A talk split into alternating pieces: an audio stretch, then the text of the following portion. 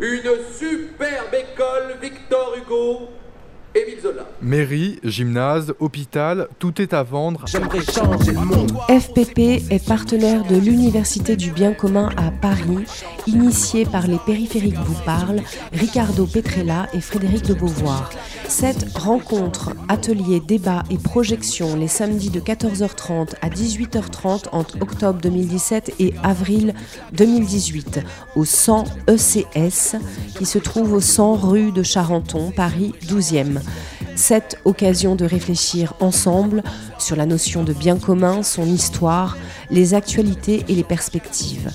Pour en savoir plus sur cette édition 2017-2018 et connaître le programme de l'Université du bien commun à Paris, rendez-vous sur la page Facebook de l'Université du bien commun à Paris ou encore par mail université bien commun, tout ça attaché, arrobase gmail.com et par téléphone au 01 40 05 05 67.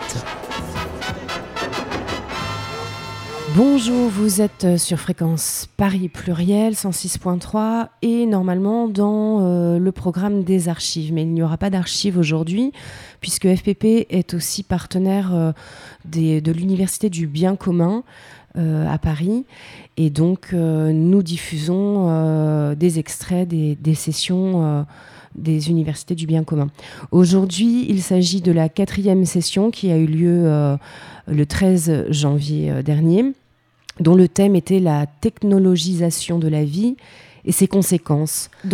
Une quatrième euh, session à l'initiative euh, de Sciences Critiques euh, et de Ricardo Petrella, avec comme intervenant Florence Piron, anthropologue, éthicienne et prof à l'université de Laval, et Jacques Testard, biologiste, qui a permis notamment la naissance du premier bébé éprouvette, pour l'anecdote. Donc on écoute des extraits de cette quatrième session de l'Université du bien commun. Euh, justement, je commençais avec euh, une, petite présentation de mon, itinéraire euh, pour que vous compreniez pourquoi je suis ici. Donc moi, je suis une prof d'université. Dans ma thèse, j'ai travaillé sur l'éthique de la recherche anthropologique et l'écriture scientifique. Et donc, tout de suite, je me suis intéressée aux enjeux de rapport entre savoir et pouvoir. Puis, je suis allée en Afrique en 1992 pour travailler sur les savoirs des femmes et ça m'a complètement transformée, moi qui étais une étudiante euh, française en philosophie. Et j'ai compris euh, le, mépris de la science pour les savoirs locaux et les savoirs des femmes en particulier, d'où mon féminisme, d'où la chance que je sois au moins une femme aujourd'hui, cet après-midi. Euh, ensuite, j'ai travaillé sur les effets de la science, mais surtout en sciences sociales, et ça m'a amené à un engagement depuis très longtemps au Québec, donc pour la démocratisation de la science et l'éthique des sciences. J'ai fait un projet de recherche sur les enjeux éthiques et politiques du nouveau management public et la, pensée managériale dans l'administration publique et dans la culture euh, plus généralement. Et j'enseigne donc euh, un, un, cours sur l'éthique et un séminaire sur les démocraties participatives. Et depuis quelques années, je fais un projet de recherche sur les communs de la connaissance donc c'est pour ça que je suis ici parmi vous. Euh, le projet SOA sur la, science ouverte comme outil de justice cognitive et d'empowerment, de développement du pouvoir d'agir en Haïti et en Afrique euh, francophone.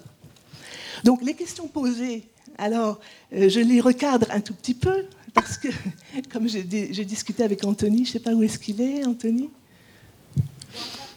Alors moi, je n'ai pas la même approche. Hein je trouve que c'est dommage d'opposer euh, les citoyens le bien commun à la science et à la technologie.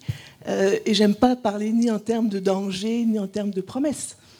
Moi, pour moi, mon enjeu, c'est comment remettre de la concitoyenneté, la citoyenneté avec, dans la science, dans l'université. C'est ça mon enjeu à moi. C'est pas de, démoniser euh, qui que ce soit. Et puis la deuxième question, euh, comment mettre les technologies au service de la démocratie scientifique? Alors évidemment, et là je vais être tout à fait en contrepoint de ce que euh, Anthony en particulier disait, pour moi c'est le numérique. Donc l'idée c'est comment utiliser le numérique pour créer des biens communs de la connaissance. Mais je vais, vous allez me permettre de suivre un chemin euh, qui est très important pour moi. Je ne vais pas simplement aller au, comment, qu'est-ce qu'on doit faire, mais je vais revenir à, dans le fond, ça fait si longtemps que je réfléchis à tout ça et que j'ai essayé toutes sortes de projets. Pourquoi c'est si difficile de stimuler une démocratie scientifique? Jacques pourra aussi en parler. Hein. On a l'impression, quand on veut parler de démocratisation sur l'eau, sur toutes sortes de sujets, que oui, il y a des mouvements sociaux, les rapports hommes-femmes, etc. Mais sur la science, c'est extrêmement difficile. Pourquoi? Et donc, je voudrais vous présenter ici, pour commencer, un peu la réponse. Et ma réponse, elle est très simple. C'est ce que j'appelle... Euh, ah, non, avant, je voulais juste vous dire, pour la démocratie, ma conception de la démocratie, c'est vraiment les enjeux du vivre ensemble. Hein, ce n'est pas, pas les institutions démocratiques. C'est la démocratie participative, c'est la participation des membres d'une cité à l'exercice de la puissance publique, pour reprendre la vieille définition d'Aristote. Et pour moi, il y a deux défis. Il y a le défi du pouvoir d'agir, donc d'influencer les décideurs, dont Jacques va vous parler. Mais pour moi, il y a un défi fondamental, c'est celui de l'inclusivité. C'est-à-dire que tous et toutes puissent participer, pas seulement ceux qui ont l'habitude de parler, qui ont les moyens, la capacité. Donc pour moi, c'est vraiment les, deux défis que je veux, et je veux voir ce que j'essaie de faire, c'est dans la science, qu'est-ce que ça donne? L'inclusivité de la participation. Et donc, mon, ma réponse, dans le fond, c'est le sentiment d'incompétence. Partout, chaque fois que je pose ces questions-là à des gens en dehors du milieu universitaire, pourquoi tu participes pas? Pourquoi tu dis pas? C'est quoi la science que tu voulais? Moi, j'ai même organisé une consultation publique qui s'appelait La science que nous voulons échec total. Et les gens me parlent d'un sentiment d'incompétence. Je comprends rien à la science, j'ai peur d'être ridicule si je m'exprime, je comprends pas les mots, j'ai pas assez d'instructions, etc. Ça peut prendre la forme d'un rejet. De toute façon, alors, la science c'est pourri, c'est de la technoscience, hein, comme la fable des raisins de La Fontaine. Je n'y arrive pas à comprendre, donc c'est pas bon. Ou alors une espèce d'abandon, hein, c'est pas de d'abandon en disant de toute façon, j'y peux rien, alors je, je laisse tomber. Et ce que je veux dire, pour moi, j'en suis convaincue, c'est que ce sentiment d'incompétence, il est produit socialement. Les gens ne sont pas du tout incompétents, mais ils ont l'impression de l'être. Hein. L'école, c'est ça dont je vais vous parler. L'école, c'est l'école en particulier qui hiérarchise les savoirs et les intelligences. Dans l'espace public, regardez ici, là, on est des experts sur une scène surélevée. Hein. ce, dispositif reproduit constamment aussi. Euh, et par les élites, dans le fond, qui se, qui se, construisent, qui se reproduisent et qui se cooptent dans les universités autour de la science. Donc pour moi, ce sentiment d'incompétence des non-scientifiques face à la science, c'est le cœur du problème de la démocratie scientifique. Donc, et, pour moi, c'est, alors là, je vais vous faire un tout petit peu d'épistémologie politique. Dans le fond, c'est ce que je fais. Hein, c'est mon, c'est mon, c'est mon, travail. J'invente, hein, on peut appeler ça comme ça c'est les rapports entre savoir et pouvoir. Et donc c'est la métaphore de la caverne, la métaphore platonicienne que tous ceux qui sont allés jusqu'à la terminale ont apprise. Il y a ceux qui sont dans la lumière de la connaissance, les philosophes, les savants, les experts, ceux qui ont la parole facile, les maîtres du symbole, et puis il y a les autres, les autres qui sont dans la caverne. Hein, on reprend la métaphore de Platon, et d'après, par exemple, les sociologues, c'est ceux qui sont dans la superstition, l'opinion, le science commun, toutes sortes d'expressions méprisantes pour qualifier les savoirs autres que scientifiques. Donc pour moi, cette coupure entre les deux, elle est structurante. C'est-à-dire que le savoir scientifique sera d'autant plus puissant que les autres savoirs seront dévalorisés et méprisés. Et donc cette coupure euh, structurelle, hein, euh, elle est dans le système scolaire. Alors là, moi, je suis très concrète, je ne vais pas être trop générale. Euh, si vous pensez à la façon dont l'école fonctionne, là, je parle de l'école, pas des écoles alternatives, mais de l'école dominante, c'est vraiment le maître, c'est tout, l'élève ne sait rien, c'est la cruche vide, la cruche pleine. Dès la petite enfance, on est formé à accepter cette structure de parole. L'enseignement, l'apprentissage, est évalué par des examens. Moi, je ne fais plus d'examens. J'ai aboli les examens dans mon enseignement. Pourquoi? Parce qu'un examen, c'est quoi? C'est de certifier que l'élève a bien appris ce que c'est le maître, au lieu d'apprendre à penser par lui-même. Et puis, donc, l'enseignement privilégie aussi des savoirs universels, ceux qui sont reconnus dans les programmes scolaires, etc. Et il y a surtout une hiérarchisation des savoirs humains. Il y a une mise en scène de l'expertise. Le micro, la scène, mais aussi la blouse blanche, euh, le jargon, plus c'est incompréhensible, plus on a l'impression que c'est scientifique. L'apparence de neutralité, il faut avoir l'air neutre, et là je vais vous dire que c'est dans deux minutes que c'est impossible, et le positivisme. Donc le positivisme, c'est cette approche dominante, c'est un cadre normatif dominant de la science d'aujourd'hui, qui dit que pour faire de la vraie connaissance, il faut effacer tout ce qui est personnel, subjectif, localisé, contextuel, pour arriver à faire des lois universelles. Or, des lois universelles, c'est juste une forme de savoir par une autre. C'est un modèle de toute façon. C'est un jeu de langage. Hein. Et donc la science, ce qui s'est passé là, ben, je n'ai pas le temps de faire ma vision de l'histoire des sciences, mais c'est que la science a, capturé, a hacké le savoir à un moment donné. La science n'est pas le savoir, c'est un savoir. C'est une science, pendant la modernité, qui s'est construite, c'est une science européenne, masculine, blanche, qui s'auto-construit comme le seul savoir valable et de référence. Et c'est pour ça que c'est nécessaire de maintenir et de reproduire ce sentiment d'incompétence c'est pas juste que les gens sont incompétents, c'est qu'on les produit, on les construit comme incompétents. Cette image est très intéressante. Hein. on voit, dans le fond, c'est une image qui fait réfléchir parce que son premier sens, c'est pas évident. Au premier sens, on a l'impression les scientifiques sont dans leur université bien séparés par un mur du réel et il faudrait, hein, la communication scientifique doit briser le mur. Or, c'est complètement faux parce que cette image Hein, ceux qui sont dehors là, ce sont aussi des scientifiques. Puis les gens qui sont dans le laboratoire, ce sont aussi des citoyens. Donc ce mur-là, c'est une fiction. C'est un déni de ce lien science-société. Et dès que les scientifiques qui sont dans leur mur se mettent à se rendre compte qu'ils sont aussi des citoyens, tout d'un coup, tout peut changer. Donc, le, cadre normatif positiviste produit la doctrine de l'irresponsabilité de la science. Alors, il y a une, citation fabuleuse de Gérard Toulouse, qui est un vieux physicien français, mais qui est d'une puissance, euh, je la cite tout le temps, il dit Cette doctrine de la neutralité de la science a eu pour la communauté scientifique cet avantage de la situer hors d'atteinte des critiques. La science étant déclarée pure et innocente par essence, dans la lumière de la connaissance, etc., tout le malheur vient de ses applications. Ainsi, l'habitude sera prise de reporter la responsabilité des conséquences sur les autres. Puis là, cette phrase, ce faisant, la communauté scientifique cédait à la tentation corporative de tracer un cercle de parfaite impunité autour de soi. Hein, elle, est, redoutable, cette, cette citation. Mais ça, c'est un effet du positivisme. Alors, pour moi, la démocratie scientifique, elle est en panne pour deux raisons, dans le fond. D'un côté, il y a des scientifiques et des institutions qui estiment qu'ils n'ont pas à se mêler de la société, de ce qui se passe dans la société, de leurs travaux, de leur, même ils passent leur temps, les scientifiques, à demander des demandes de subventions, mais ils n'aiment pas parler d'argent. Hein. Et puis de l'autre côté, on a des non-scientifiques qui se sentent incompétents pour interpeller, discuter, débattre. Parce que d'un seul mot, comment T'as pas lu ça? D'un seul mot, le scientifique peut détruire celui qui l'interpelle. Et donc mon engagement, euh, que je vais vous expliquer un peu plus, euh, pas seulement le mien, mais l'engagement dans lequel je me situe, c'est de lutter contre le sentiment d'incompétence. Donc c'est l'empowerment de tout le monde face à la science. Parce que je veux dire, moi je suis une prof d'université, doctorat, je suis même une professeure titulaire. Mais je veux dire, c'est dans mon domaine. Face à la physique, face à la biologie, je suis comme vous. Je veux dire, j'ai plein de préjugés, plein de, trucs que je ne connais pas.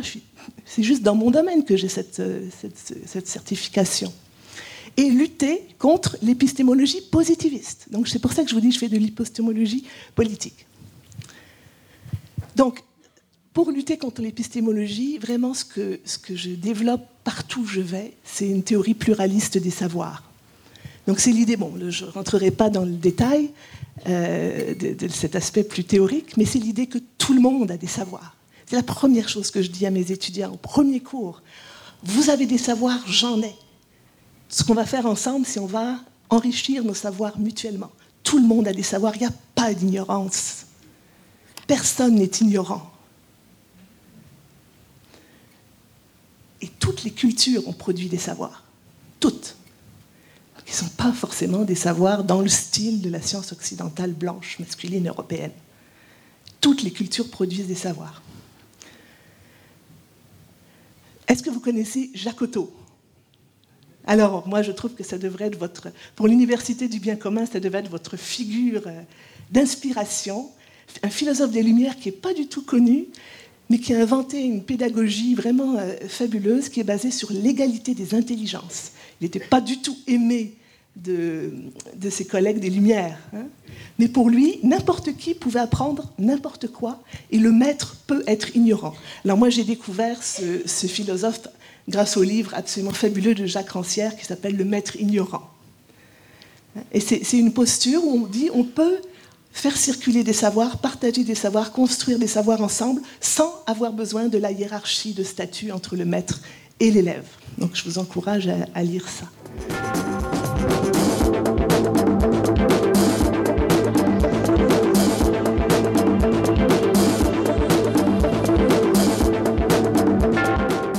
L'Université du bien commun à Paris est née, une initiative citoyenne pour mieux connaître et défendre les biens communs matériels et immatériels. À travers un cycle d'ouverture intitulé Biens communs, histoire, actualité et perspectives, sept rencontres, ateliers, débats et projections. D'octobre 2017 à avril 2018 au 100 ECS, établissement culturel solidaire. FPP 106.3, on poursuit avec l'intervention de Florence Piron pour cette quatrième session de l'Université du bien commun. Et donc l'autre concept que j'utilise, c'est celui de justice cognitive. Alors, je suis d'autant plus heureuse de l'utiliser, ce concept, de vous le présenter ici à Paris, comme je le fais la semaine prochaine, je vais à Ouagadougou, au Burkina Faso, je vais à Niamey au Niger. Le mois dernier, j'étais à Port-au-Prince en Haïti, j'ai présenté le même concept, même présentation.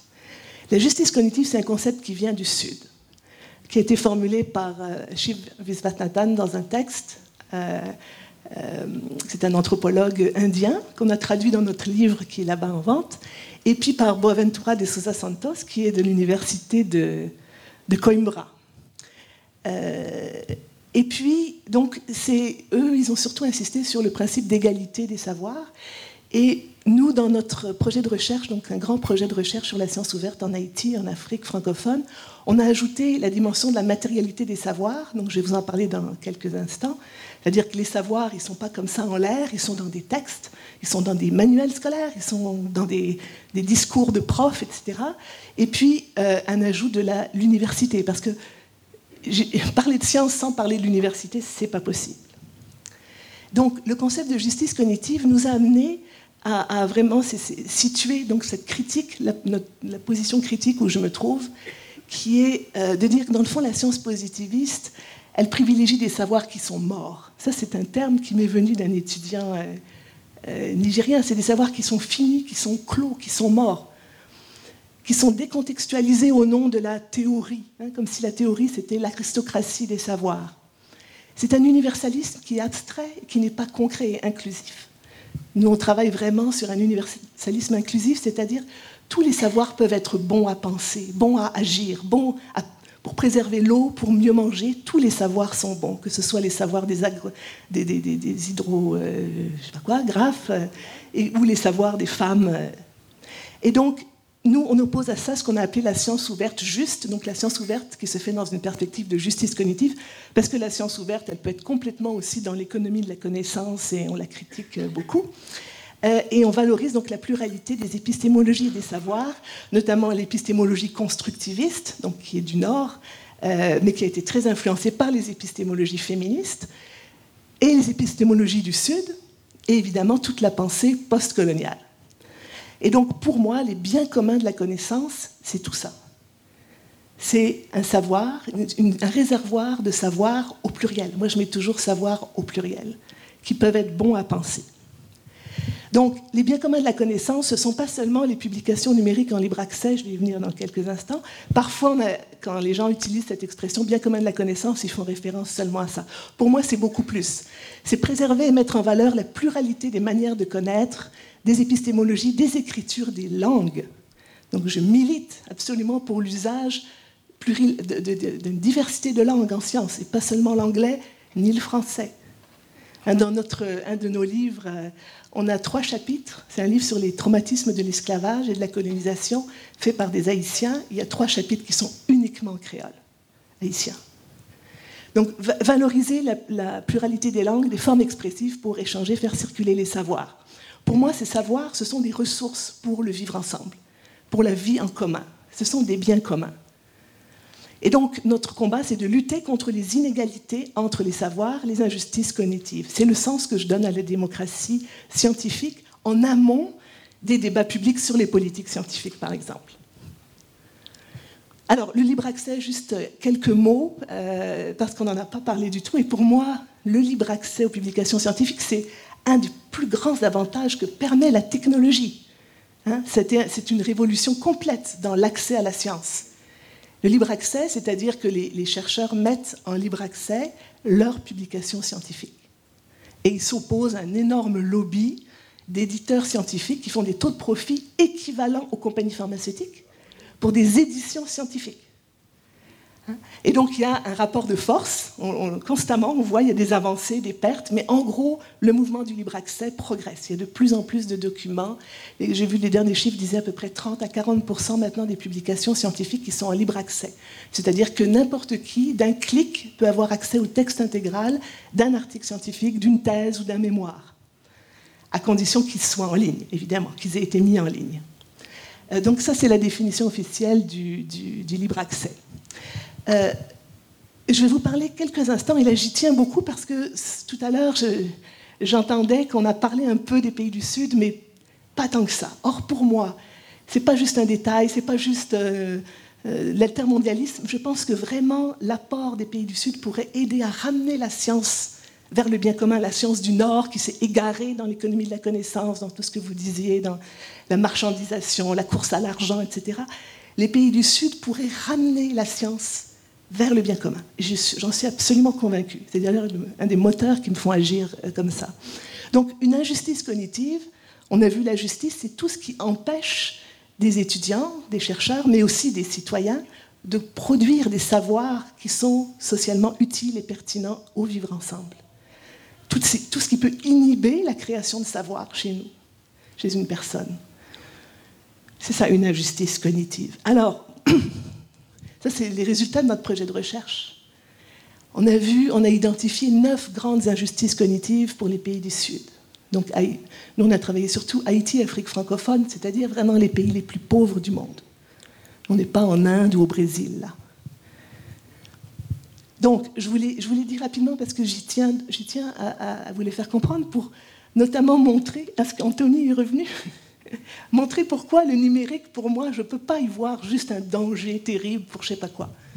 Donc, absence d'infrastructures de recherche. Je veux dire, les conditions de travail dans ces universités africaines ne sont pas comparables. Hein. Ils en sont à, avoir, espérer avoir de l'électricité toute la journée euh, dans leurs bureaux. Barrières financières dans l'accès aux publications scientifiques. Donc, le libre accès, pour le moment, c'est un luxe des pays du Nord. Ce sont les universités des pays du Nord qui développe des politiques de libre accès. La France a adopté une loi sur la République numérique aussi qui permet le libre accès. Hein. Mais pour toutes les, autres publications qui ne sont pas libre accès, il faut être étudiant ou prof d'une université pour avoir accès. Quand vous êtes étudiant, vous avez accès à des articles, vous finissez l'université, vous travaillez, peut-être vous avez encore envie d'apprendre, mais vous n'avez plus accès parce que vous ne pouvez pas vous abonner, c'est beaucoup trop cher. Hein. Les pays du Sud, c'est la même chose. Les bibliothèques, elles n'ont rien, elles n'ont pas d'argent. Elles ne peuvent jamais s'abonner aux revues scientifiques. Donc les étudiants, même si sur le web scientifique il y a beaucoup d'articles, les étudiants haïtiens africains n'y ont pas accès. Parce que d'abord, ils n'ont pas d'argent, et deuxièmement, ils n'ont même pas de, carte de crédit. Nous, dans le Nord, ça nous paraît évident, il n'y a pas de carte de crédit. Donc pour eux, un document en ligne, même s'il coûte 3 euros, il est inaccessible. Accès difficile à Internet. Alors ici, oui, on crée des restaurants sans Internet, on prend des congés de nos téléphones, Là-bas, je veux dire, ils ont Internet, ça leur coûte une fortune. Ils peuvent vivre avec 100 dollars par mois. Un abonnement Internet, ça leur coûte 30 dollars. Donc, c'est un luxe. Hein. c'est un luxe euh, euh, absolument essentiel. Oh, j'ai changé quelque chose. Voilà. Euh, ensuite, l'ignorance ou les mépris pour les savoirs locaux. Comme les universités sont tournées vers le modèle colonial, on leur apprend à mépriser leurs savoirs traditionnels. Et les savoirs locaux. Il faut qu'il y ait un blanc qui soit là hein, pour dire que c'est bon de même, là, il y a ce, mépris qu'on leur enseigne. Coupure entre les priorités de la recherche. Alors, on parlait de politique scientifique. Ils vont calquer. D'abord, il y a très peu de recherche qui se fait. Quand elle se fait dans ces universités-là, elle est financée par les pays du Nord sur des objets de recherche définis par les organismes du Nord. Sinon, ils font la recherche comme ils peuvent, ils se débrouillent. Il y en a qui font des, miracles. Mais ils peuvent pas du tout dire, ah ben dans notre société, ce qui est majeur, par exemple, je sais pas, au Niger, c'est la question de l'eau. Mais ils n'ont pas de ressources, ils n'ont pas de ressources, il n'y aura pas de recherche qui se fera sur l'eau. Le système de publication du Nord est très normatif, très exclusif. Les chances qu'ils publient là-dedans, sauf s'ils deviennent des clones de parfaits petits occidentaux, sont nulles. Hégémonie des sciences coloniales, c'est quand même le français ou l'anglais, c'est leur troisième, leur quatrième langue. C'est pas facile de penser dans une langue qui n'est pas la nôtre. Pédagogie de l'humiliation dans l'université, hérité un peu de la France. Euh. Et puis ce que j'appelle l'aliénation épistémique, c'est-à-dire le fait de devoir penser dans une épistémologie positiviste qui est autre. Je donne toujours l'exemple, je devais évaluer un article d'un sociologue camerounais sur le salariat des femmes dans le nord du Cameroun, donc des femmes musulmanes dans des usines du nord du Cameroun soumises aux attaques de Boko Haram, vous voyez un peu le genre. Le seul cadre théorique qu'il avait trouvé, c'était un livre d'un Français sur les usines Renault à Boulogne-Billancourt. Et c'est comme ça constamment, constamment, absolument. Alors, c'est juste pour vous montrer euh, ce que ça donne, ce résultat-là. C'est que non seulement il n'y a pas beaucoup de recherches qui se publient dans les pays du Sud, mais elle est totalement euh, minoritaire, hein, minuscule. Hein. ça, c'est le Web of Science. Et vous voyez l'hypertrophie américaine. Quand on veut penser au système monde de la science, cette carte, elle fait le travail. Hein, hypertrophie des États-Unis, l'Angleterre, et puis les pays du Sud euh, sont vraiment euh, euh, minoritaires. Mais ça, c'est juste une base de données. En fait, il y a beaucoup de recherche qui se fait, mais essentiellement dans les mémoires et les thèses et les rapports de recherche. Donc, elle n'est pas publiée dans ce système-là. Et comme elle n'est pas publiée, les étudiants africains n'y ont même pas accès eux-mêmes. Je pense que notre prochaine diapo. Voilà. Donc dans les pays du Nord, les publications sont rares, non numérisées, non diffusées, non lues, non citées, non utilisées. Ils connaissent mieux les publications des chercheurs français que les chercheurs des autres universités de leur pays, par exemple. Pour moi, c'est un gâchis énorme, parce que ce sont des savoirs essentiels pour le développement local durable. Donc, une des choses qu'on a faites, ça c'est le site web de notre projet SOA, on a fait des outils de formation, tout ça c'est du numérique, totalement du numérique, et en particulier, j'ai fait un guide, ça c'est en réponse, j'ai fait ça pendant une nuit en réponse à des étudiants haïtiens qui disaient mais comment on fait, madame? Les étudiants haïtiens, je veux dire, les étudiants dans ces pays ne touchent un ordinateur qu'en entrant à l'université. Donc ils doivent apprendre toute ce qu'on appelle la, littératie numérique, ils doivent l'apprendre en quelques semaines s'ils veulent suivre. Ils ne le font pas. Et donc on a fait un guide, un, guide de la recherche documentaire dans le web scientifique libre, c'est-à-dire comment trouver des, recherches, des ressources documentaires sur le web accessibles. Ils ne vont pas tomber sur ce qu'on appelle un mur payant. Et ça, là, ça fait le bonheur, de bonheur tellement. Si vous saviez les messages de remerciement que je reçois, juste parce que j'ai mis en forme ce savoir-là que j'ai, hein, et que je, l'ai partagé avec eux. Et donc ça, ça m'amène à vous parler du numérique.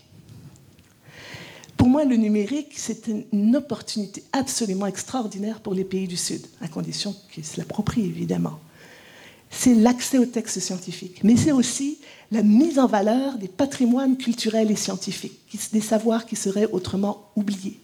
Par exemple, il y a des sites, même à Paris, ici, j'ai vu des, sites d'apprentissage de langue africaine, mais qui sont utilisés en Afrique, hein, mais ils sont faits ici à Paris. Et des publications en ligne, nous, on travaille, on a des projets pour aider les universités africaines à mettre, c'est pour ça que je vais, je parle la semaine prochaine, mettre leurs leur thèses et leurs mémoires en ligne, les numériser, les mettre en ligne. Hein? Et puis ça crée des réseaux absolument incroyables dans cette francophonie du Sud. Donc moi, je trouve que ne voir que des dangers dans le web, c'est vraiment une vision du Nord. on pourra en débattre, mais je suis prête à défendre ça sans hésitation. Et même qu'on on travaille pour faire de l'accès à Internet un droit collectif, pour que ce soit seulement dans les pays du Nord, mais aussi dans les pays du Sud évidemment l'importance de préserver la neutralité du web pour que tout le monde puisse s'approprier. Encore ce matin, il y a un groupe d'étudiants ivoiriens qui m'a demandé de leur créer un site web pour partager leurs travaux, etc. Moi, je fais du web solidaire, je leur ai créé le site et ils sont partis.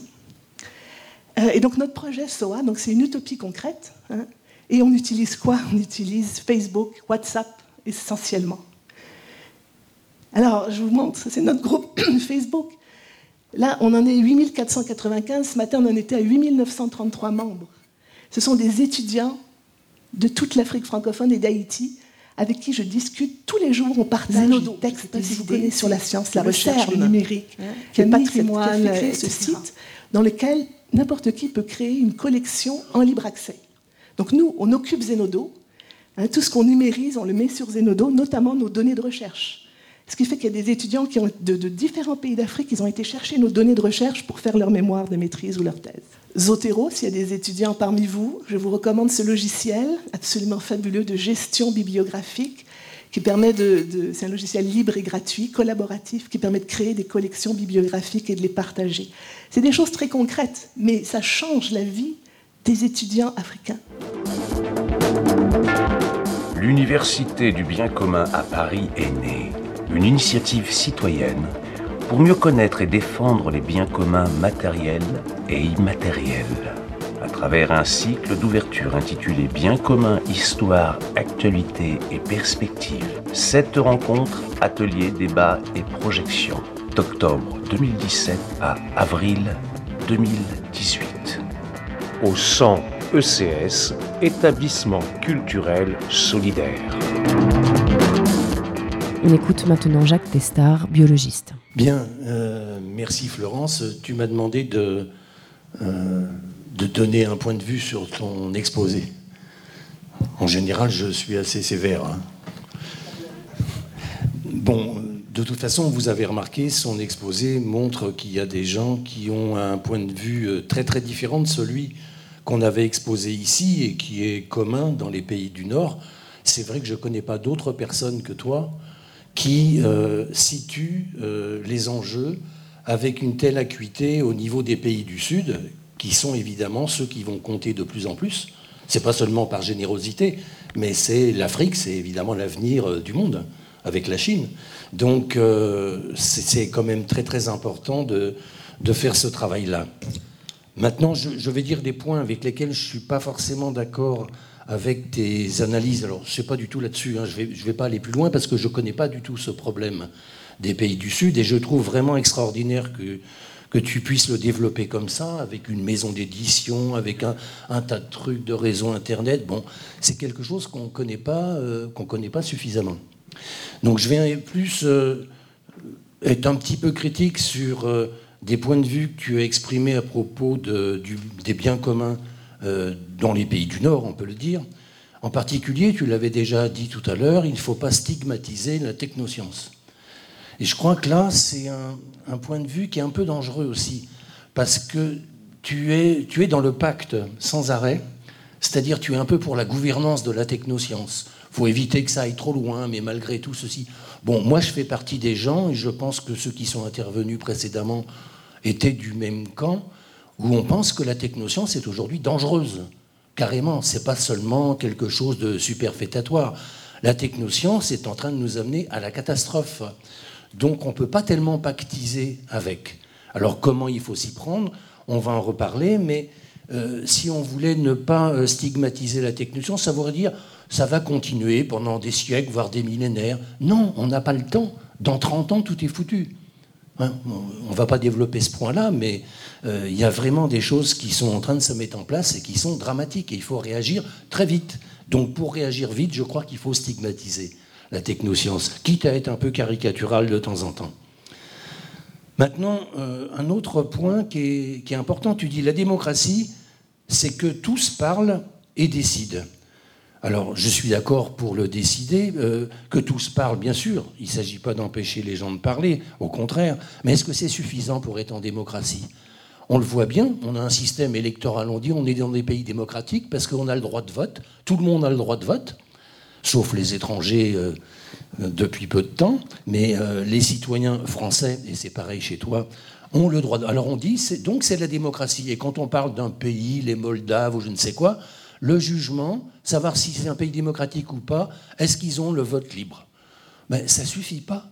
C'est sûr que le vote libre est indispensable. Il n'y a pas de démocratie s'il n'y a pas d'expression possible et de possibilité pour les citoyens de mettre en représentation, je dis bien en représentation et pas au pouvoir, euh, des individus dont le programme leur paraît le meilleur. Bon, mais ça ne suffit pas pour être en démocratie, on le voit bien.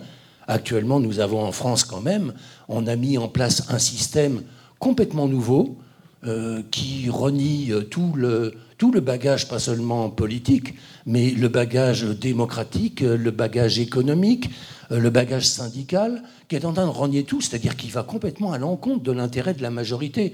Et pourtant, il se trouve que les gens, non seulement ont voté pour lui, dans des conditions qu'on peut critiquer, mais qu'aujourd'hui continuent de le soutenir. Donc euh, ça suffit pas.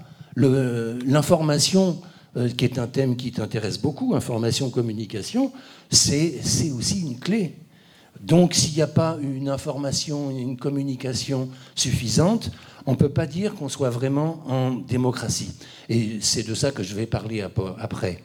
Comment est-ce qu'on peut décider? Parce que finalement, on est là pour parler des biens communs. Et tout à l'heure, quelqu'un a fait remarquer, vous n'avez pas fait de proposition. Moi, je vais en faire. Mais je continue un peu.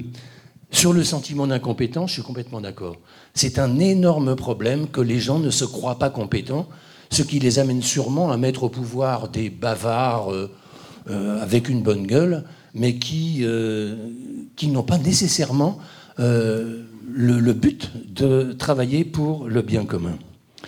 Donc, pour sortir de la caverne de Platon dont tu parlais, je crois qu'il faut des procédures. Ce n'est pas seulement des beaux discours en disant on va donner aux gens, grâce à Internet, à des, systèmes de réseaux libres, on va leur donner l'information, mais les gens s'en tapent en général de l'information.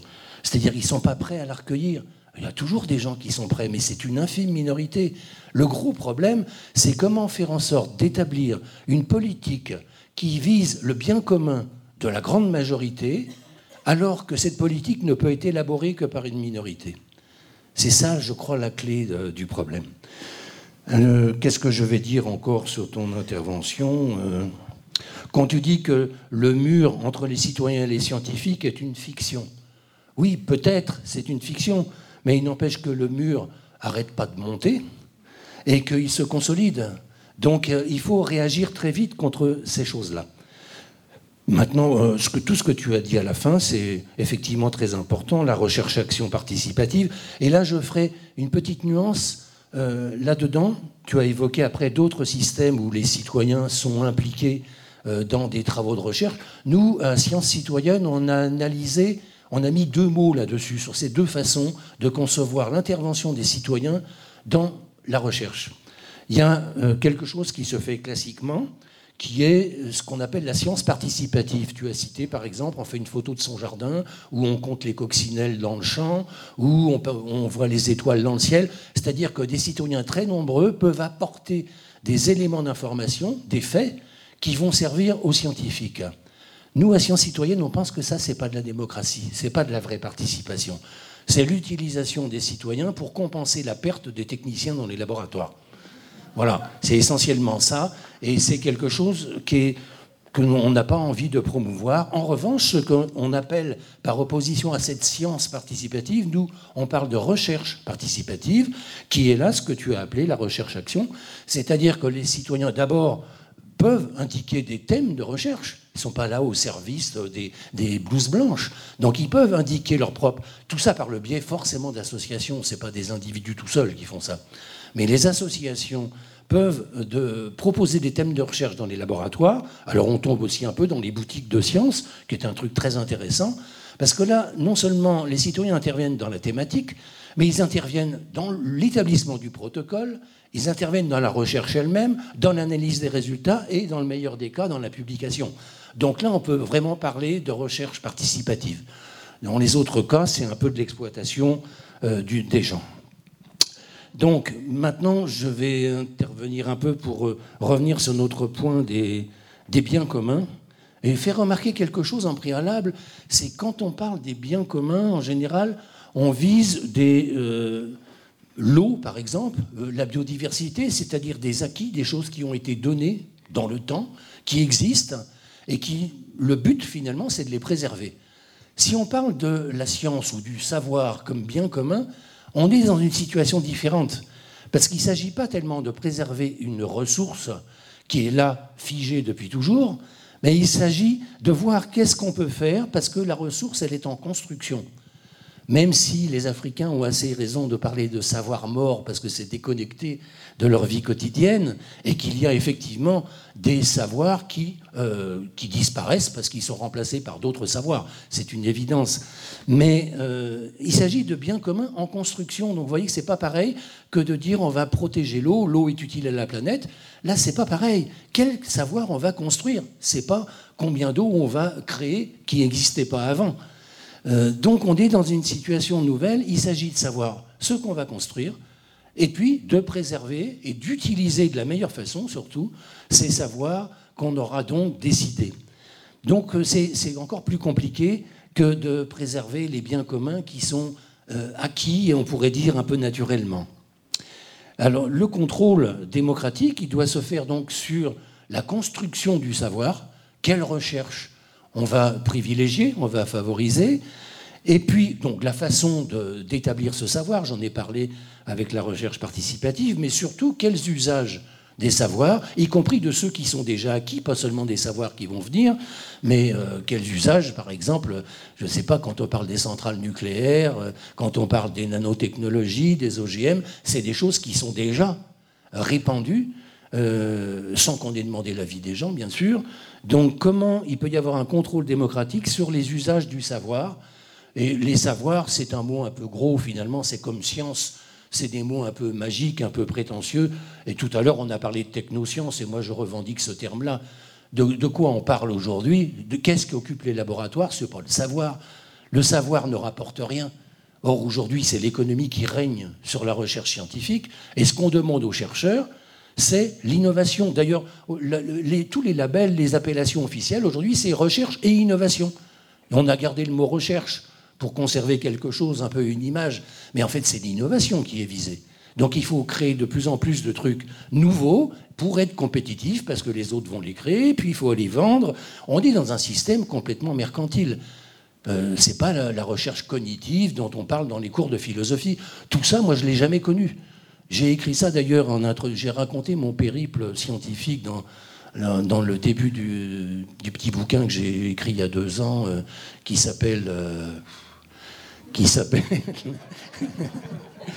Euh, bah, ça va me revenir après. Euh, mais où je montre que j'ai désespérément cherché à faire de la science et que j'ai pas pu. Il n'y a pas d'occasion de faire de la science. On est obligé de suivre des, des, terrains qui ont été balisés de plus haut. Mon bouquin s'appelle Rêverie d'un chercheur solidaire. Et des terrains qui ont été balisés plus haut pour un tas de raisons qui sont essentiellement économiques, quelquefois aussi des raisons de prestige de patrons déjà bien installés. Et on est là-dedans et on ne peut pas en sortir. Donc, euh, d'abord, il n'y a pas de liberté du chercheur, mais ça, euh, il n'y a pas de raison non plus que le chercheur soit complètement libre. Il est au service de la population qui le paie. Donc, euh, il doit avoir une certaine liberté à l'intérieur d'un champ qui doit être déterminé démocratiquement. C'est ce que nous allons voir après. Donc, euh, parce que les biens communs dont on parle, qu'on peut énoncer, que ce soit la connaissance, que ce soit l'eau, que ce soit euh, la biodiversité, bon, il y a plein de choses qui sont des biens communs et qu'il faut protéger. Il y a aussi un autre terme qui est le bien commun. Le bien commun, c'est un but pour, euh, c'est le buen vivir un peu, c'est comment les gens peuvent vivre épanouis dans ce monde en profitant d'un tas d'acquis euh, qui leur sont utiles. C'est le bien commun. Mais c'est quoi le bien commun? Personne ne peut le définir.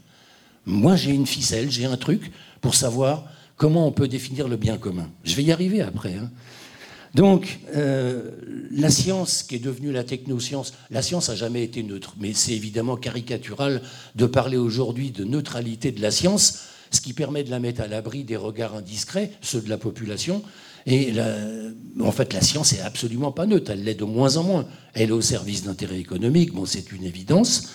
Et puis, elle est au service d'une croissance euh, euh, qui doit augmenter. On a parlé tout à l'heure de décroissance, effectivement. La décroissance est un vrai sujet aujourd'hui. Nous, à Sciences Citoyennes, on est en train de travailler sur la thématique recherche et décroissance. Est-ce qu'il faut encore faire de la recherche? Certains prétendent qu'il faut fermer les labos. Nous ne le croyons pas. Mais nous sommes en train de voir comment on pourrait déterminer quelles sont des recherches qui se situent hors de la croissance, mais qui favoriseraient le bien commun? Donc si je reviens au bien commun, c'est que, à mon avis, ce que je vais vous décrire après, qui est une procédure, ça paraît être un truc, euh, euh, une manière de faire, c'en est une, mais je crois qu'elle est assez élaborée, permet de définir sur chaque sujet qu'on va, euh, qu'on va analyser, qu'est-ce que le bien commun qui peut résulter d'une décision. Et en particulier, puisqu'on parle de, science, d'innovation, quel contrôle on peut émettre en amont et en aval. En amont, c'est-à-dire quelle recherche on va faire, on va privilégier. Par exemple, aujourd'hui, on donne du fric qui n'est pas du tout en fonction de l'intérêt commun. Pas du tout. On donne du fric en fonction d'intérêts particuliers et on va filer de l'argent, par exemple, pour faire des, machines de séquençage de l'ADN dont on n'est pas du tout certain que ça va servir et dont certains, dont je suis, pensent que ça va être plutôt négatif. Mais on met le fric quand même là-dedans. On ne vous demande pas votre avis. En général, les gens applaudissent parce que, comme je disais tout à l'heure, pour qu'il y ait démocratie, il faut qu'il y ait une information complète et elle n'existe pas. Donc, euh, euh, en amont, il faut, il faut s'intéresser euh, dès le début. Alors ça, ça fait sauter les collègues chercheurs en général. Personne n'a le droit de nous dire quoi faire, mais on leur dit bien de quoi faire. Aucun chercheur ne décide de son sujet. Il y a simplement des, thématiques qui sont mises à prix, on pourrait dire. Il faut que les chercheurs soient en compétition pour faire des rapports, pour dire je vais travailler là-dessus, voilà ce que je vais. Alors ils passent trois mois à écrire une demande de budget, qu'ils ont à peine 10% de chance euh, d'avoir les sous au bout du compte, c'est-à-dire c'est encore du temps perdu. On pourrait faire autre chose d'intelligent pendant ce temps-là, mais ça montre bien qu'on est dans un système de compétition en amont de la recherche. Et que le chercheur, finalement, bah, il fait là où on lui a dit de faire il n'y a pas de, liberté. Donc, si c'était les citoyens qui lui disaient plutôt que telle ou telle instance ou institution, à mon avis, ça aurait plus de poids. Et peut-être, peut-être que les chercheurs, à passer un temps où ils se sentiraient un peu frustrés, se rendraient compte qu'au moins là, ils voient qu'ils travaillent pour le bien public.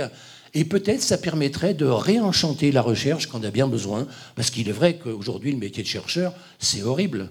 C'est un métier comme les autres, déjà, alors qu'avant c'était un métier euh, supérieur, qui était quand même bien vu, qui était, dans lequel on avait cette liberté, on avait du temps, on pouvait, faire un peu ce que j'ai appelé la recherche buissonnière, c'est-à-dire on a des sous pour faire un truc, mais on fait un peu autre chose à côté. Donc euh, je pense que la recherche euh, pourrait être réenchantée avec la démocratie qu'on pourrait y mettre. Alors qu'est-ce je suis en train de tourner autour du pot parce que je vais y arriver quand même.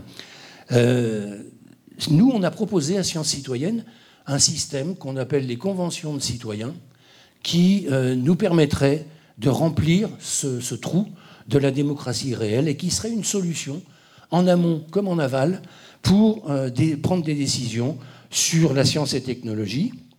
Alors ça, Sciences Citoyennes s'intéresse qu'à ces thèmes-là. Moi, personnellement, je suis allé plus loin et je pense que aussi au niveau politique, ça pourrait servir énormément.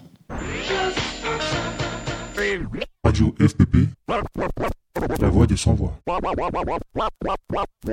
Et pour conclure cette quatrième session de l'Université du bien commun qui avait eu lieu à Paris le 13 janvier dernier, on écoute euh, Ricardo Petrella. Je voulais ajouter simplement comme réflexion personnelle euh, qu'au fond, comme université, nous avons été confrontés cet après-midi au problème du langage.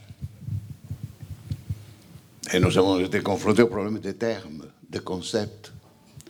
Et il y a une chose très intéressante qui a été mentionnée, effleurée, et, même objet qui est proposé comme objet de changement, notamment pour tout ce que fait Florence en Afrique. C'est au fond euh, la colonisation du langage de la part d'une société impériale que celle américaine des États-Unis. Il est vrai qu'on peut constater qu'au moins après la Deuxième Guerre mondiale, les dirigeants, les producteurs d'essence, les producteurs de connaissances scientifiques, les producteurs de choix économiques, etc., américains, ont dominé les langages mondiaux. C'est-à-dire même euh, les Européens ont perdu l'autonomie de production cognitive, c'est-à-dire des mots. Et nous avons tous été dominés, ça fait déjà désormais presque 70 ans, excusez-moi le belgicisme, donc pour que vous compreniez, c'était 70 ans. Hein. Donc depuis 70 ans, on est dominé par des terminologies nées aux États-Unis, qui sont la puissance dominante, et qui prétendent être la puissance dominante parce qu'elle a le pays production des connaissances dominantes. Quelques exemples et je termine. Information-based economy. Information-driven society. Knowledge-based economy. Knowledge-driven society. Competitiveness, competitivity society.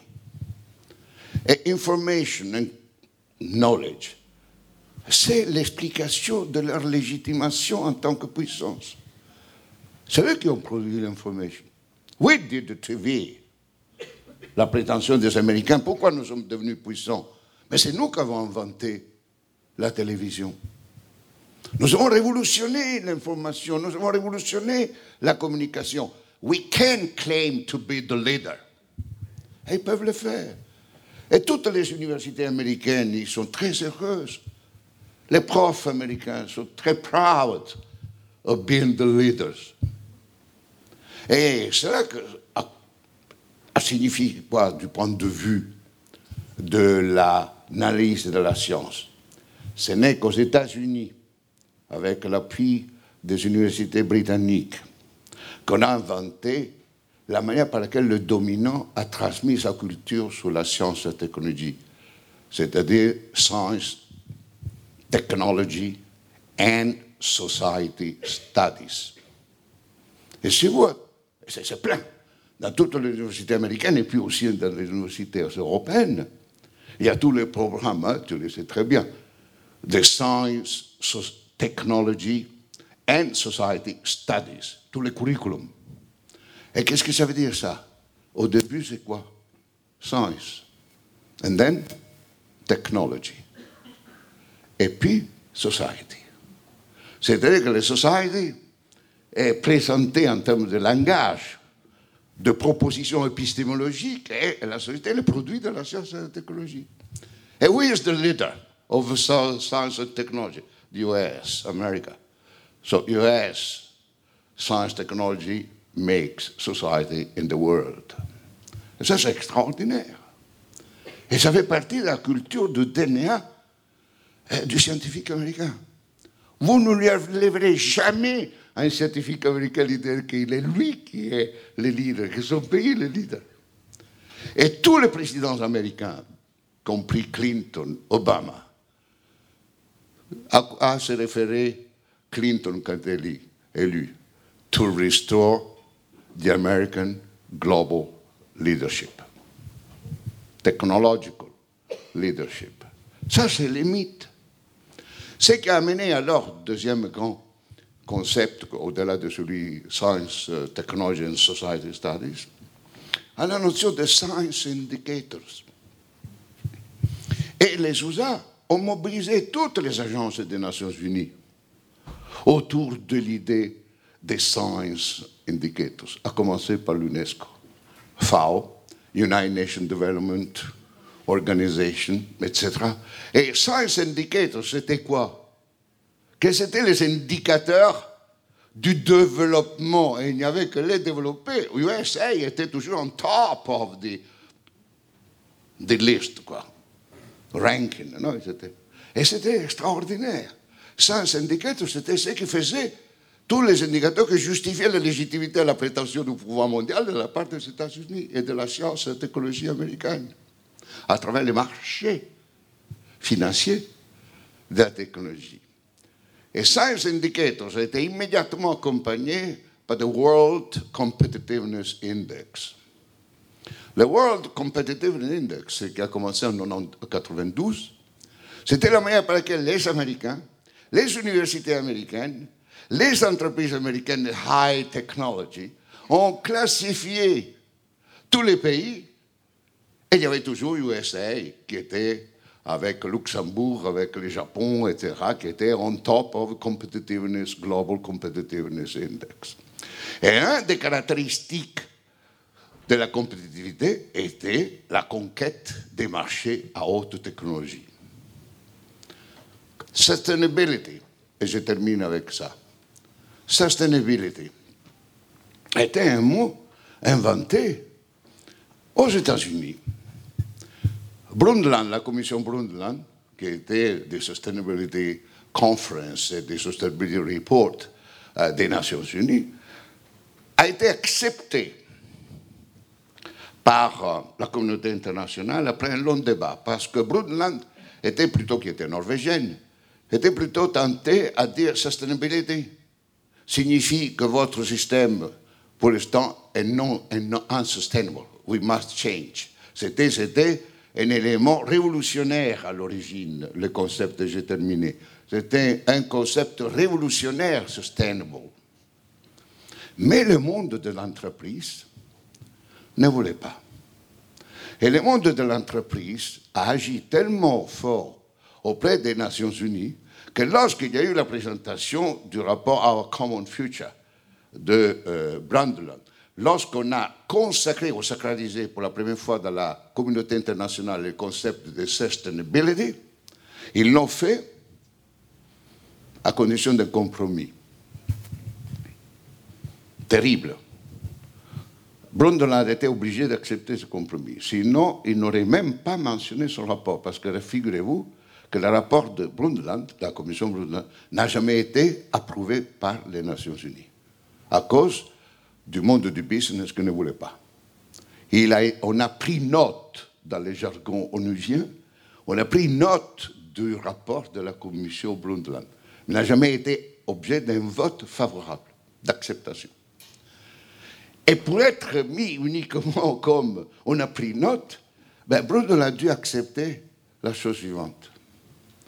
A dû accepter de dire que it's evident that sustainability in the use of natural resource is a precondition for the growth of development. C'est scandaleux. C'est-à-dire qu'on la soutenabilité comme une condition pour la croissance, du développement. C'est extraordinaire. Et encore à l'heure actuelle, quand on vend euh, la sustainability theory dans les universités américaines et d'Afrique et d'Amérique latine et d'Asie et européenne, on dit que la soutenabilité, finalement, c'est importante pour avoir la croissance. Parce qu'il ne peut pas y avoir de croissance sans soutenabilité. Extraordinaire. Ce qui explique qu'en 1980, la Cour suprême des États-Unis a opéré la plus grande transformation possible au niveau des connaissances de la science et de la technologie, c'est la brevetabilité du vivant à but lucratif. Et ma proposition en tant qu'universitaire bien commun, c'est que nous devrions travailler, que vous soyez idéaliste, optimiste, réaliste ou, pessimiste, non, pour dire tous, vous, nous tous ici, nous devons travailler pour obtenir l'abrogation euh, du principe qu'on peut breveter à titre privé une, toute forme de vivant. Si on ne fait pas ça, tout ce qu'on peut faire, ce sera complètement du blabla. Et alors, nous, garderons, nous maintiendrons le pouvoir suprême des États-Unis, qui maintenant est devenu un pouvoir suprême de l'allemand Bayer. Et c'est que tout dire comme tout fait. En tout cas, un grand merci pour avoir été avec nous. Un grand merci encore une fois à, à Christina, à Gilles, à Frédéric qui nous ont permis de nous réunir ici. Et j'espère que la prochaine fois, non, non, non, seulement nous aurons les 100 chaises fixes, mais que nous aurons aussi sans domicile fixe parce qu'il y aura trop de gens, on les laissera au dehors, on s'en foutra un père de mon Dieu. Voilà, merci, un grand merci et bonne fin de soirée. Hein.